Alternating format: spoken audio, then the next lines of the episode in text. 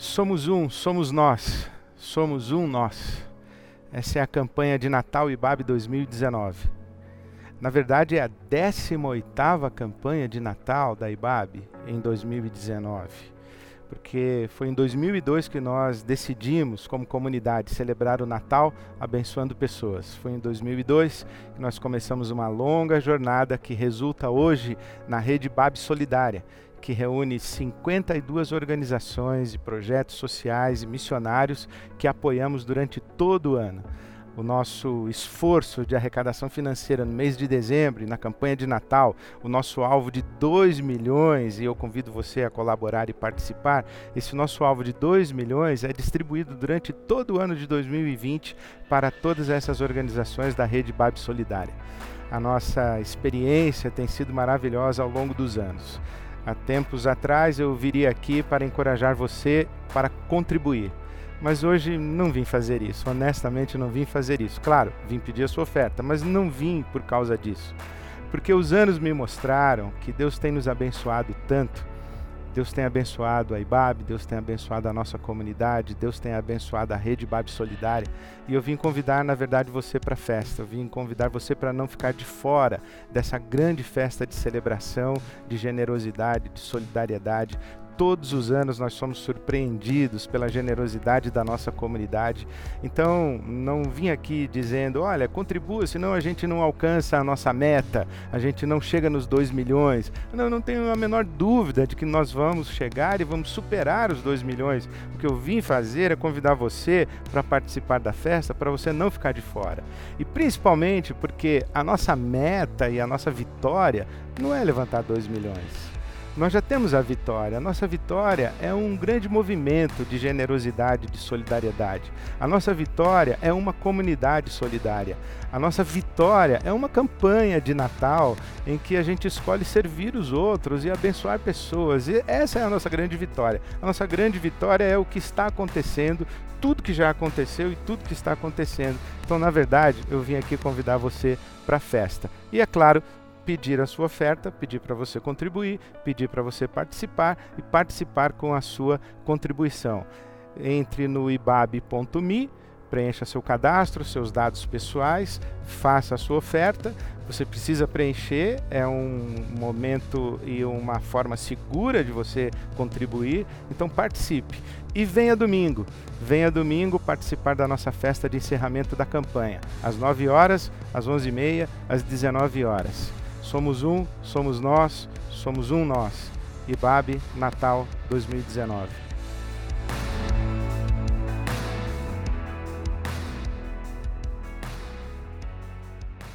Amém. Uma boa noite, a graça e a paz de Jesus. Nós vamos ler a palavra de Deus na carta de Paulo aos Coríntios, o capítulo 12. Primeira carta de Paulo aos Coríntios, o capítulo 12. Faltando um domingo para acabar a campanha com 40, com 20%, hein? Era para ficar preocupado, mas não fico não. Estamos já na 18ª campanha. E Deus sempre foi muito bom conosco. A IBAB também sempre foi muito presente, muito fiel. E a minha palavra é para você participar, doar, preencher o seu cheque, fazer a sua oferta. Faça isso participe, não fique de fora. E domingo vai ser uma festa, a festa de encerramento da nossa campanha. Venha, venha participar. De manhã, à noite. Sei que tem gente que vem de manhã e à noite, porque não quer perder o nosso momento de encerramento, a nossa festa de encerramento. Então venha, venha participar, venha com a sua família. Você que nos acompanha ao vivo, nos acompanha de longe, venha participar, esteja aqui com a gente. Estou em Coríntios 12. Estou na carta de Paulo aos Coríntios, o capítulo 12, porque esse ano Deus nos chamou para o mundo do nós. Deus nos chamou para o mundo do nós. Somos um, somos nós, somos um nós. Somos nós, somos um, somos um nós. Esse ano Deus nos chamou para o mundo do nós, mas na verdade, Ele vem nos chamando para o mundo do nós faz muito tempo. Na verdade, na verdade, ele nos criou no mundo do nós. Ele nos criou no mundo do nós. Porque Deus é um nós. Deus é uma comunidade, Deus é uma comunhão de pessoas. Deus é o Pai, é o Filho, é o Espírito. Deus é um nós. E Ele nos criou no mundo do nós. Deus, Deus vive no mundo do nós. Nós não estamos aqui conversando sobre um nós como um tema de uma campanha de Natal. Para nós, um nós é a nossa compreensão do Evangelho. É isso que cremos do Evangelho. Cremos que o Evangelho é comunhão, cremos que o Evangelho é o mundo do nós. Cremos que o Evangelho é sair do mundo do eu para o mundo do nós. Quando a gente se pergunta, ah, o fulano se converteu, ou o fulano foi convertido, você já se converteu? Se converteu do que para quê? De quem para quem? De onde para onde? A Bíblia Sagrada diz que nós nos convertemos dos ídolos ao único Deus vivo e verdadeiro. Essa é uma resposta bíblica. Paulo escreve aos Tessalonicenses, capítulo 1, versículo 9, dizendo que nós nos convertemos dos ídolos ao único Deus vivo e verdadeiro. Mas também nós podemos dizer que nós nos convertemos do mundo do eu para o mundo do nós. Saímos do mundo do eu, saímos, saímos da, da solidão do eu, da escuridão do eu. Deus não vive aqui no mundo do eu. Deus não vive aqui no mundo do sozinho, do eu sozinho. Deus vive no mundo do nós. Então a conversão é sair do mundo do eu para o mundo do nós. Não existe experiência com Deus no mundo do eu. Não existe experiência com Deus no mundo do eu sozinho. Eu sozinho é a negação de Deus, porque Deus é uma comunhão de pessoas e nos criou uma grande família humana. Então não existe experiência com Deus aqui no mundo do eu. Só existe experiência com Deus no mundo do nós. Quem está no mundo do eu sozinho não conhece a Deus. Quem está no mundo do eu sozinho não conhece a Deus, porque Deus é amor, disse João. Aquele que não ama não conhece a Deus, disse o apóstolo João. Aquele que não ama Aquele que não conhece o amor, não nasceu de novo. Ainda está na escuridão, ainda está na rebelião, ainda está nas trevas, ainda, ainda está na morte, não veio para a vida. Ainda está na escuridão, não veio para a luz. Porque Deus vive no mundo do nós e não no mundo do eu. É isso que o apóstolo Paulo está falando aqui em Coríntios capítulo 12, que eu quero ler com você a primeira carta aos Coríntios, capítulo 12, e eu leio o versículo, começando no versículo 12. Assim como o corpo é uma unidade, embora tenha muitos membros, e todos os membros, mesmo sendo muitos, formam um só corpo, assim também com respeito a Cristo. Assim como o corpo, o corpo humano, assim como o nosso corpo, é uma unidade, tem muitos membros, e embora tenha muitos membros, é um só corpo. Assim também com respeito a Cristo, diz o apóstolo Paulo, versículo 13 de 1 aos Coríntios 12: Pois em um só corpo Todos nós fomos batizados em um único Espírito, quer judeus, quer gregos, quer escravos, quer livres, e a todos nós foi dado beber de um único Espírito. Em um só corpo fomos batizados, fomos mergulhados, fomos imersos, fomos integrados, fomos inseridos. Em um corpo nós fomos inseridos, em um único Espírito, e a todos nós foi dado beber do Espírito. Essa experiência nossa com o Espírito Santo é necessariamente a experiência com o corpo de Cristo. Não existe experiência com o Espírito Santo sem experiência com o corpo de Cristo porque Deus vive no mundo do nós. E a própria experiência com o Espírito Santo é a experiência com o corpo. É a experiência da relação, é a experiência da relacionalidade, é a experiência de reencontrar o próximo, reencontrar o outro, reencontrar-me com o outro. Sair do mundo do eu sozinho para o mundo do nós. E quando a gente entende isso, quando a gente recebe esse entendimento, quando a gente percebe isso, que essa experiência, a nossa experiência espiritual com Deus, é uma experiência de relação, de amor, é uma experiência de encontro da família humana. A gente entende isso, que a gente se encontra com Deus quando se encontra com o corpo de Cristo, e que o encontro, a reconciliação com o outro é a própria reconciliação com Deus. Que isso é uma e a mesma coisa. Quando a gente entende isso, que, que estar em Cristo, estar em Deus, é estar no corpo, a gente entende três coisas a respeito da gente mesmo. A gente recebe três revelações a respeito da gente mesmo. A primeira revelação é que Deus diz assim: você é importante. A segunda é: você é necessário. A terceira é: você é relevante. No corpo, no corpo, quando a gente vai para o corpo de Cristo, quando a gente vai para o mundo do nós, quando a gente vai para a comunhão, aqui na comunhão, a gente ouve Deus dizendo: você é importante, você é necessário, você é relevante no corpo. Porque aqui o apóstolo Paulo continua falando e ele vai dizendo o seguinte: olha, o pé, ele não se sente muito importante, mas ele é importante porque ele é um membro do corpo. Existem membros do nosso corpo que o apóstolo Paulo usa, inclusive, a expressão indecorosos, que damos menos valor, eles não aparecem, mas eles são importantes. Paulo está dizendo: se o pé disser, porque eu não sou a mão, porque eu não sou o olho, eu deixo de ser do corpo, o Paulo diz: não, é do corpo é membro do corpo. E todos os membros do corpo são importantes. Porque todos os membros do corpo são necessários. O pé, a mão não pode dizer ao pé, não preciso de você. O olho não pode dizer ao ouvido, não preciso de você. O nariz não pode dizer à boca, não preciso de você. Todos os membros do corpo são necessários. E são relevantes cumprem uma função de importância, cumprem uma, uma finalidade, são relevantes, eles, eles têm consequência, eles afetam, eles fazem diferença, a sua presença, a sua existência faz diferença, são relevantes.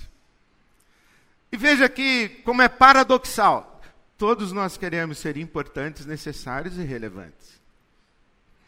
E talvez por essa nossa nesse nosso anseio de importância, necessidade e relevância, a gente afirme tanto o nosso ego, a gente afirme tanto o nosso eu. Eu sou importante, eu sou necessário, eu sou relevante. Mas quanto mais a gente fala eu, menos importante a gente é. Quanto mais a gente fala eu, menos necessário a gente é. Quanto mais a gente fala eu, menos relevante a gente é. Porque no mundo do eu, a gente não tem importância, não tem necessidade, não tem relevância. Se eu estou sozinho, a quem eu importo? Se eu estou sozinho, quem necessita de mim? Eu estou sozinho, não tem ninguém para necessitar de mim. Eu estou sozinho, eu sou relevante para quem? Para ninguém, porque eu estou sozinho.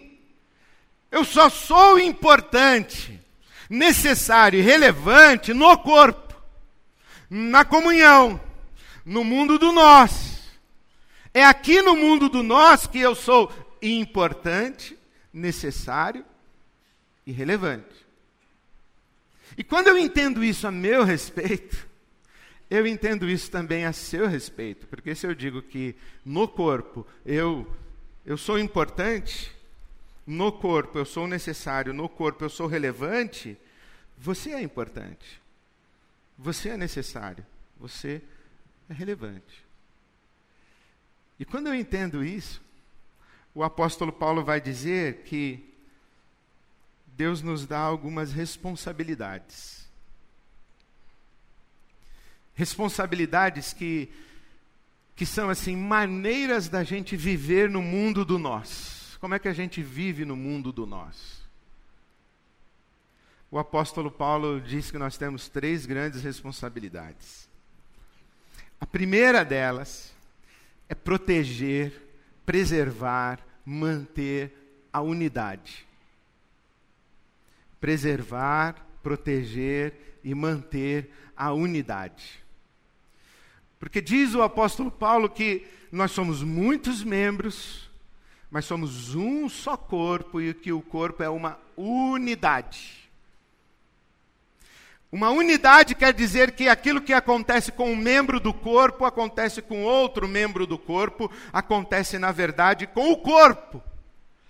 Por isso que na medicina não se diz assim que na enfermaria 7 tem um PA de um, um CA de pâncreas. Não tem um câncer de pâncreas. Não tem um câncer de fígado. Não existe câncer de fígado, não existe câncer de pulmão. Não é o pulmão que está com câncer, é o corpo todo que está com câncer. E se eu estou com câncer no meu pulmão, eu não tenho câncer no meu pulmão, eu tenho câncer no meu corpo todo.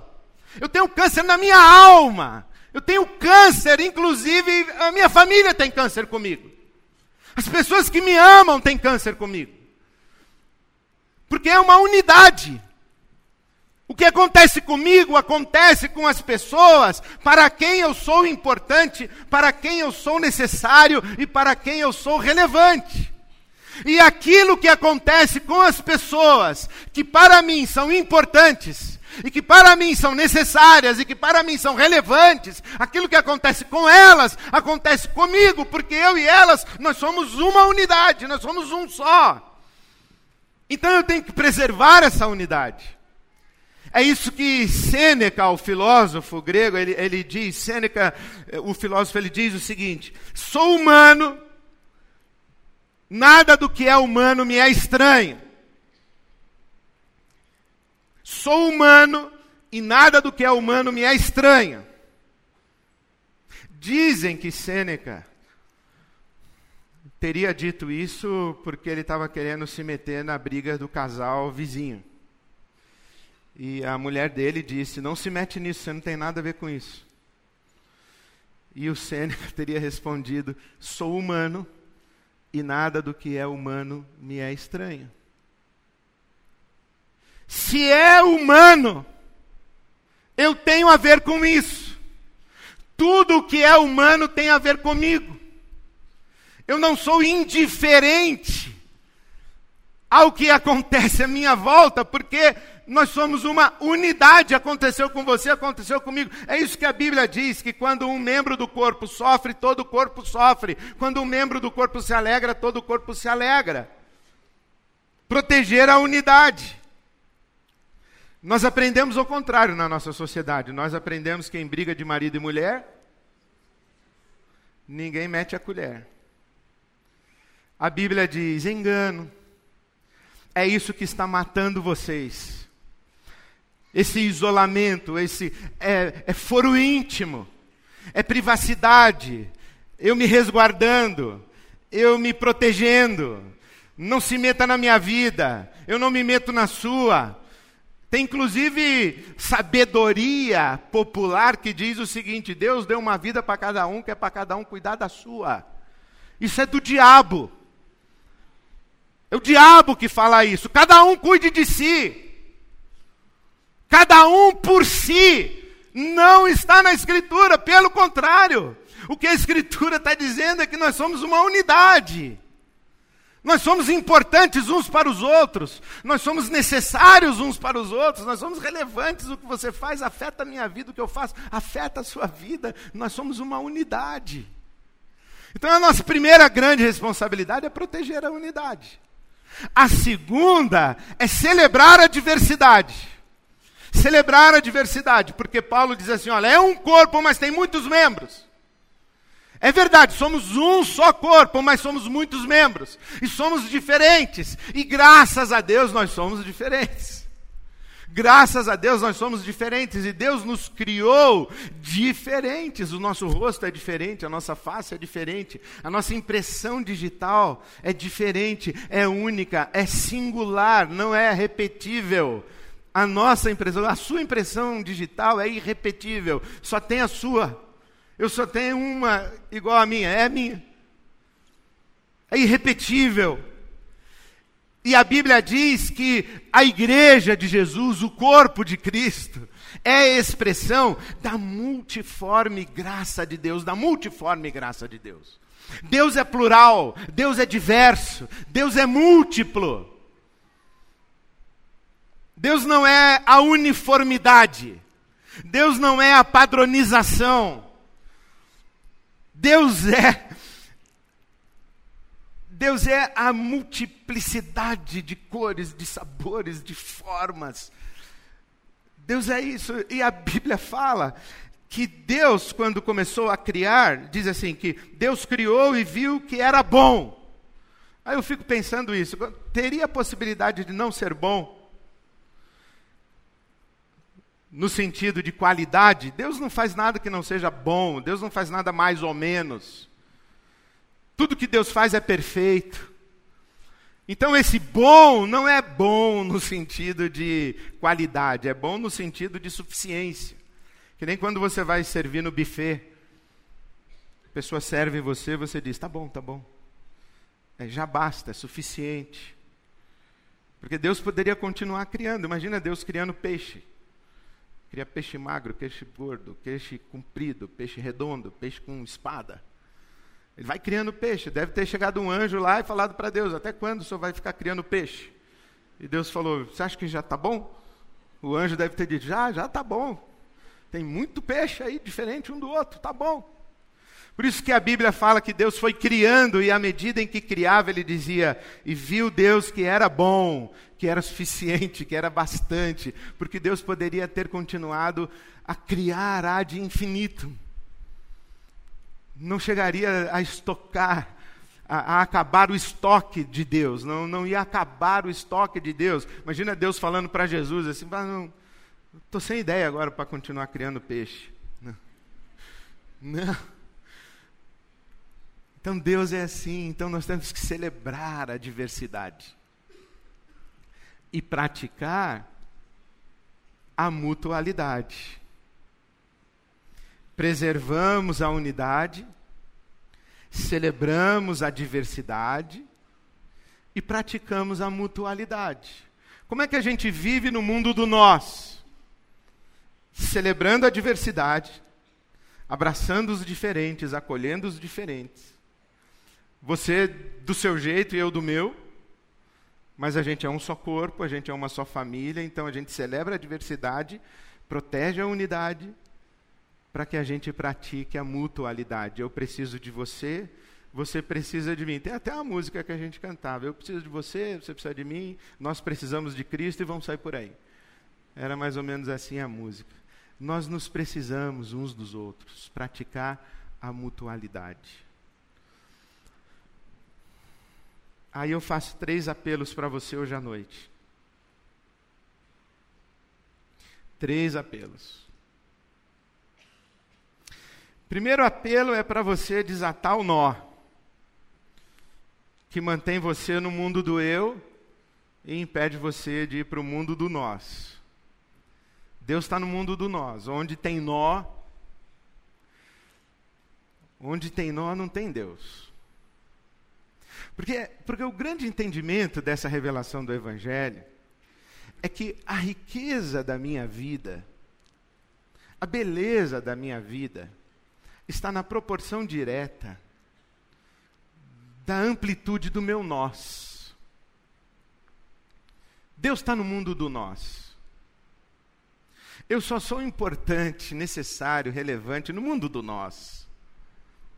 E quanto mais eu me relaciono com pessoas no mundo do nós, mais rica, mais, mais bela, mais viva é a minha vida. Quanto mais eu dou passo para trás, quanto mais eu me isolo no mundo do eu, mais a minha vida empobrece. E toda vez que tem um nó entre eu e você, o fluxo de vida de mim para você foi interrompido e de você para mim foi interrompido. E aí a nossa vida é subtraída Então eu tenho que entender isso, que quanto mais livre o fluxo das nossas relações, maior a nossa riqueza comum. Então eu desafio você a desatar o nó. Desata o nó deixa fluir vida, daqui para lá, de lá para cá. Pensa o seguinte: quanto nó há na sua vida? Quem é nó na sua vida? Você pode pensar numa pessoa você poderia chegar para ela e olhar para ela e falar assim: você é um nó para mim, hein? Você é um nó na minha vida. Agora pensa se tem alguém que vai chegar para você e falar assim: Ô Ed, você é um nó para mim. Você que é meu nó. Nós temos que desatar esse nó. Porque parou de fluir vida e riqueza daqui para lá e de lá para cá. Tem um nó. Então, o primeiro desafio que eu faço para você é desate o nó. Porque a riqueza da sua vida, a beleza da sua vida, a potência da sua vida, depende de fluxo de vida sem nó. No mundo do nós. Não para o nó, sim para o nós. Agora, o segundo desafio que eu faço para você é você dar abrangência ao seu mundo do nós. Quanta gente cabe no seu mundo do nós? Quando você diz assim, nós, você está fazendo referência a quem e quantas pessoas? Por exemplo, eu quando falo assim, nós, eu e Silvia, minha esposa, porque você sabe que eu sou muito importante para ela. Sou muito necessário para ela. Sou muito relevante para ela. Nós. Mas se a minha vida é eu e ela, é uma pobreza, hein? É uma miséria. Só nós dois? Tem meus filhos em volta. Tem meu genro, minha nora, tem minha neta agora. O nós cresceu. Mas tem minha mãe, tem minha irmã, tem meu irmão, tem os meus sobrinhos, tem as minhas sobrinhas.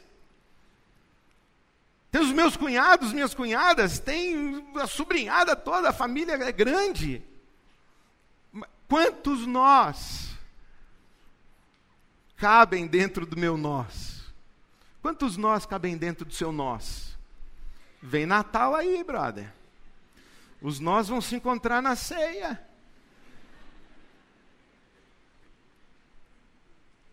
Tem nó aí que eu sei. Desata o nó, irmão. Amplie o horizonte do seu nós. Eu vou fazer uma pergunta para você. Deus me perdoe. Quanta gente vai no seu enterro, hein? Eu já sei sobre de enterro que teve o pastor e o coveiro.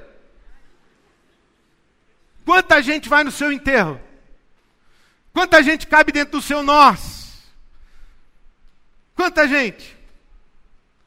Eu lembro daquela ligação que eu recebi, era perto da meia-noite, atendi, falei, alô, Miriam, o que foi? O que aconteceu? Quase meia-noite. Pastor, é meu aniversário. E eu não queria dormir sem que alguém me desse os parabéns. Eu falei, como assim? Já vai dar meia-noite, ninguém te deu parabéns no dia do seu aniversário, já quase meia-noite. Não, ninguém. Por isso eu liguei para o senhor. Pastor, pelo menos saiu para dar parabéns. Cadê seu pai, sua mãe, seus irmãos? Cadê sua família? Rompi com todo mundo, não vejo, faz anos que eu não vejo minha família, não falo com ninguém, ninguém me ligou. Também não quero que me ligue, não. Nó. É muito nó. Pouco nós. É o mundo do eu, do eu sozinho, do eu ferido, do eu machucado. Dilatar o nós. Mas eu quero fazer um terceiro desafio para você, uma terceira proposta. Se meta na vida dos outros. Isso. Se meta na vida dos outros. Vai se meter na vida dos outros. É.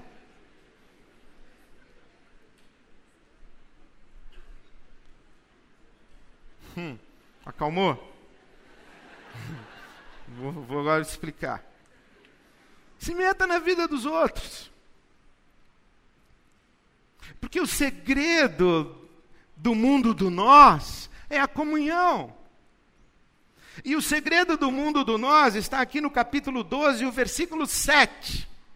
Que a manifestação do Espírito Santo é dada a cada um para o proveito comum para o bem comum.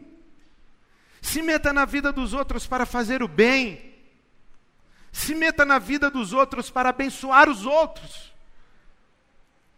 Se ofereça, se voluntarie, se apresente, se expresse, se manifeste. Tem um jeito certo de você se meter na vida dos outros. Vou explicar para você como é. Você chega devagar, põe um sorriso no rosto. Se for de mentirinha, não vai. Se for, é, não vai. Põe um sorriso no rosto, um brilho nos olhos, de amor de Jesus nos olhos, coração puro. E vá ao encontro das pessoas e pronuncie palavras mágicas, que são: Posso ajudar? Posso ajudar? Pode ser que você receba um não.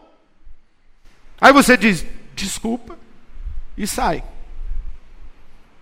Vai orar. Continua orando. Mas eu duvido que se você chegar com um sorriso no rosto, um olhar de amor de Jesus, o coração puro, e você pronunciar as palavras mágicas, posso ajudar? Eu duvido que essa pessoa não vai chorar. Sabe por quê? Porque o mundo do eu é um mundo de muito sofrimento e de muita dor. Aqui tem muita dor. Vá ser importante para os outros. Vá ser necessário, vá ser útil para os outros. Vá ser relevante. Vá fazer diferença na vida dos outros. Você vai se surpreender que vocês vão se encontrar com Deus, os, os dois. Você vai se surpreender que as pessoas vão ver Jesus em você. Você vai ficar até surpreso. Eu me lembro aquela vez que fui fazer uma visita no hospital para uma senhora que eu não conhecia. Eu sabia o nome dela e o leito do hospital onde ela estava. Bati a porta, abri, me deparei com aquela senhora no leito do hospital. Ela olhou para mim e eu disse: A senhora é a dona Isabel? E ela disse: Você é o anjo de Deus que atende por qual nome? Você vai se surpreender quando você perguntar às pessoas: Posso ajudar? Vá ao encontro delas. Leve Jesus com você. Leve Jesus nos seus olhos, leve Jesus na sua palavra, leve Jesus no seu abraço. Vá ser importante, vá ser relevante, vá se fazer necessário. É o que eu quero da minha vida. Eu quero que no dia que eu morrer tenha um culto de súplica de ressurreição. Porque tem gente que morre a gente faz culto de ação de graças. Não, eu quero que no dia que eu morrer, fale assim: Deus, o Ed era importante para nós. Deus, o Ed era necessário para nós. Deus, o Ed, o Ed era relevante para nós. Ressuscita ele. A Bíblia conta a história de Dorcas, essa mulher que quando morreu, todo, todas as mulheres correram até o apóstolo Pedro e falaram: essa mulher era importante, essa mulher era necessária, essa mulher era relevante, ressuscita essa mulher. Então eu, eu digo a você, meu irmão, minha irmã, desata o, o nó, amplia o horizonte do seu nós e vá, vá em nome de Jesus. Importe-se com as pessoas.